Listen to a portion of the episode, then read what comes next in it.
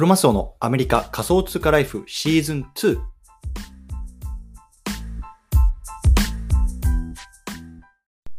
皆さんおはようございます。アメリカ西海岸在住のクロマスオです。今日は6月の20日月曜日の朝ですね。皆さんいかがお過ごしでしょうか？今日も早速聞くだけアメリカ仮想通貨ライフ始めていきたいと思います。よろしくお願いいたします。さて今日なんですけれども今日のテーマは失敗者が語る NFT 販売時にやってはいけないこと3選こんなねテーマで話していきたいなと思います。でまあ、今日のね最初のリスナーさんはこれからねちょっと NFT をねこう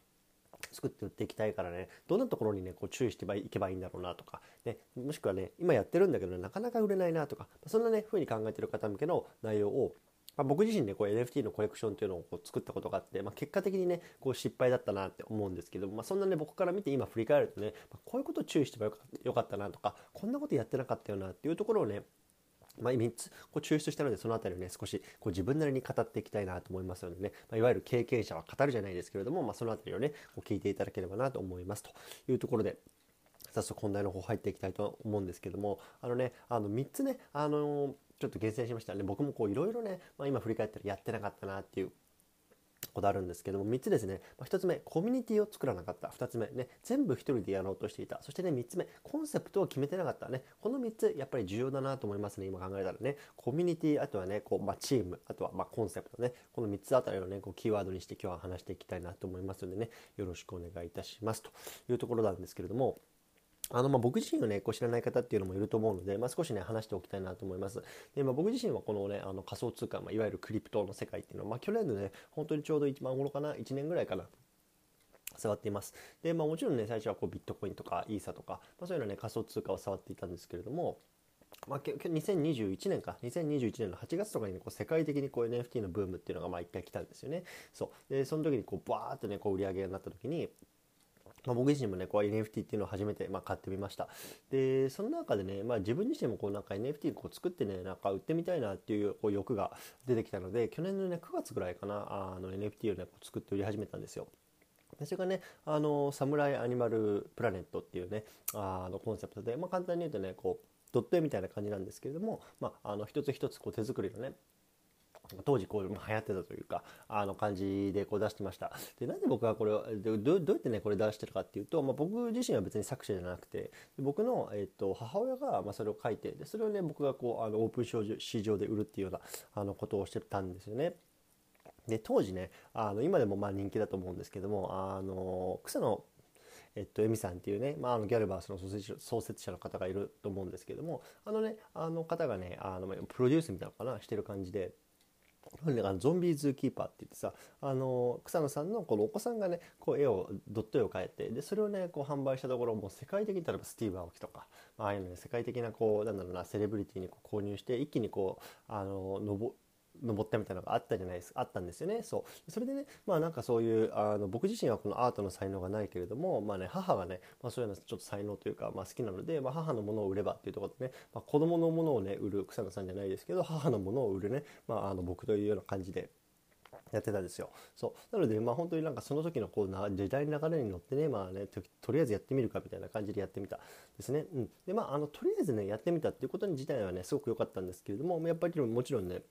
全然売れなかったんですよね。そうでなのでね、まあ、今振り返った時にじゃあなんで売れなかったんだろうなででそこからやっぱり、まあ、あの9ヶ月とか経って、まあ、いろんなねこうプロジェクトとかも見てるんですけれども、まあ、その時にねやっぱり売れてるプロジェクト売れてないプロジェクトを見る中でやっぱ当時の自分にこう足りなかったところみたいのを感じたので今日はねその辺りはちょっと話しておきたいなと思いました。うん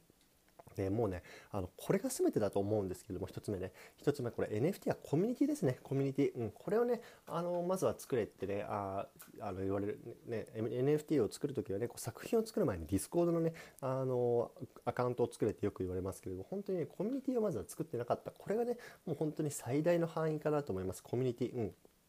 でこれからやる方はねまずはコミュニティを作る、ね、どんな仲間とねあのどんなものを作り上げるかっていうところそのコミュニティのね人たちと一緒に作り上げていく。これがね非常に大事だと思います。うん、でやっぱりねそのコミュニティがないと、まあ、あの僕もねこういわゆる、まあ、NFT の投資というの投資家の端くれみたいな感じですけれどもやっぱりその盛り上がってないコミュニティの商品っていうのはなかなかねこう投資がしにくいんですよね。買いにくい。うん、であの NFT ってねあの作品とかアートって思われがちだと思うんですけれどもチケットなんですねチケット、うん、参加賞。でコミュニティへの参加賞なんですよ。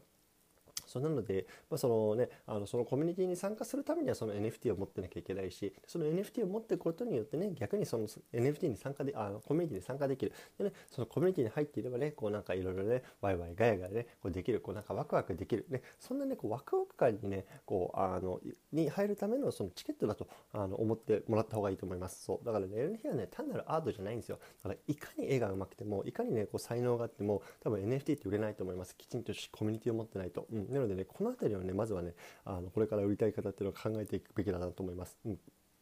で、まあ、ここともねつながるんですけど2つ目はねやっぱりチームね1人でやらない。これっていうのが非常に大事かなと思ってました。思いました、うん。でまあ、僕自身はね、まあ、あの母が作って、まあ、いわゆるあの製造のところですね。で僕自身がセールスって、まあ、いわゆるそういうようなチーム分担ができてたと思うんですけども、まあ、セールスって言ってもやっぱいろいろあるわけじゃないですか、ね、例えばウェブサイトを作らなきゃいけなかったりとかさ SNS を運用しなきゃいけなかったりとか本当に実際に自分でねあの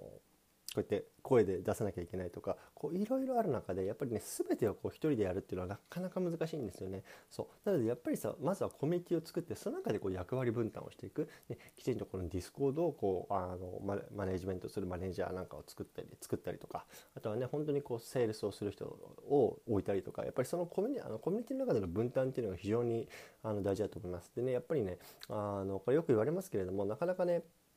あのー、この副業とか片手間でね NFT コレクションを作るのは難しいって言われますけど本当にそうでやっぱり僕自身もねあの副業的な感じで当時はやっていたのであのなかなかやっぱり時間も回らないんですよ。その中でやっぱ全てを一人でやりきるってや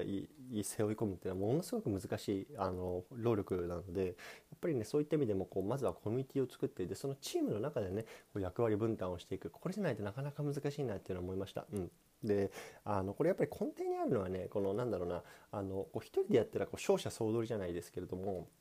ね、あの上がった利益を全部取れるとかってやっぱりそういうようなね魂胆がね、まあ、あの確かにあったと思います。でやっぱりその,、ね、あの理念がそもそもこの Web3 的じゃないんですよね。もっとやっぱり分散させてこうチームとしてこう、ね、あの利益を上げていく。で自分の利益は度外視してチームとして何かあの、ね、あの達成していくみたいなところはやっぱり Web3 としては強い理念なのかなと思っていて。でそうなった時にやっぱりねあの一人で全部抱え込んでその代わりね全部自分がね利益を取るみたいな考え方もそもそもナンセンスダセえなと思ってます今で考えると、うん、なので、うん、そうですね。やっぱりチームでやるこれがね非常に大事かなと思います、うん、そう。でねやっぱ最後3つ目やっぱコンセプトですよねコンセプト。ここはね全然なかったなと思うんですよね、うん、でやっぱりさその NFT を持ってることによって何ができるのかとかあの何を体現したいのかこの辺りのコンセプトですよねやっぱりそれがね非常に大事かなと思いますね。うんうん、例えばね今なんだろうなあのね例えばボワードエイプだったら、まあ、それによってねあのあれはねこう新しい時代のディズニーを作るっていうコンセプトが明確にありますよね。うん、で例えばねその IP なんかもあのもう持ってる人に付与されるわけですよ。例えばさスヌープドッグなんかはあの彼、えっと、お猿さんの絵何枚か持ってますけどその彼はその猿を自分の持ってる猿を使ったハンバーガーショップだかなんかこの前出しましたよね、うん、だからそのなんだろうな。やっぱりそのボワードウェーブはその IP をも新しいそのなんだろうなあの時代の IP ビジネスを作っていくっていうような明確なコンセプトがありますよね。そう。だからそのなんだろうな。自分のコレクションはそれをすることによって何を達成したいのかっていう、まあ、ビジョンか。ビジョンとかコンセプト。これをねまずやっぱり決めないとあのやっぱブレてきますしやっぱそれにねこう共感してくれるような人たちがやっぱり集まってくると思うので、うん、そこはねやっぱりまずは決め決めないことにはねもうどうにもならないなっていうところをね、まあ、今思えばねあの感じてますというようなあの感じですかね。うん、そうだからまああの改めてねちょっと3つおさらいしておくとね NFT 販売時にねやってはいけないこと参戦というところで今日話してきたんですけれども1つ目ねコミュニティを作らない、ね、2つ目全部1人でやろうとする。そしてね3つ目コンセプトを決めない。ねこの3つねまずはねあの固めてから始めてみるのがいいかなと思います。で、まあ、僕自身もねこれまだあのやっぱり失敗したなと思ってるしあの今でもねちょっと思ってるんですけどやっぱりねじゃあのじゃあコレクション失敗したら失敗したらいいと思うんですけどでそれをねじゃあ手締まう時のねフォローアップですね。例えば今まで買ってくれた人とかね、まあ、ちょっと応援してくれた方に対してどのようなね、まあ、フォローアップをするのか例えばあの、まあ、ありがとうございましたとかあのこれからちょっと新しいプロジェクトやろうと思うんですけども、まあ、その時にね、まあ、あの優先的に購入できる権利をねお渡ししますとか、まあ、そういうのねあの今まで購入してくれた方々に対するフォローアップみたいなっていうのもねやっぱり手締まう時にはねすごくね大事だなと思いますので、まあ、その辺り僕はできなかったのでこの辺りもねもしこれから始めてかつねちょっと失敗しちゃうのもちろんね始める前から失敗なんていうのはねあの考えてる人はあまり良くないと思うんですけれどもまあ、そういう時のねあの手締まう時のこうフォローアップみたいなところもね、まあ、ちょっと頭の片隅にね入れておいたらいいんじゃないかなと思います。うんあでもねやっぱり僕は総じて、まあ、あの今こうやって、ね、自分でこう自分の言葉で語れるようになるぐらいでやっぱりあのプロジェクトやってみて、まあ、学ぶべきことも多かったし、まあ、そういうような、ね、ところをまあ一つちょっとずつね、まあ、自分のこうなんか血肉にしながらね、まあ、コツコツコツコツやっていくことしかできないなと思ってますのでね、まあ、あの本当に引き続きまあねやっぱりまた NFT 自分でなんかコレクションやりたいなっていう気持ちもね、まあ、ありますんで。あの経験をね、まあ、生かしてやっていきたいなと思いますというような話でございました。はい、という感じですね。うん。はい、えー、まあ、えっ、ー、と、最後ちょっと雑になりますけど、まあ、あのね、コロナから明けて、まだね、あの陽性反応が出るんですよね。そう、だから多分、もうちょいかかるかなって気がするんですけど、まあね、あの引き続きコツコツやっていきたいなと思いますというところでね、あの皆さんも引き続きコツコツやっていきましょう。お疲れ様です。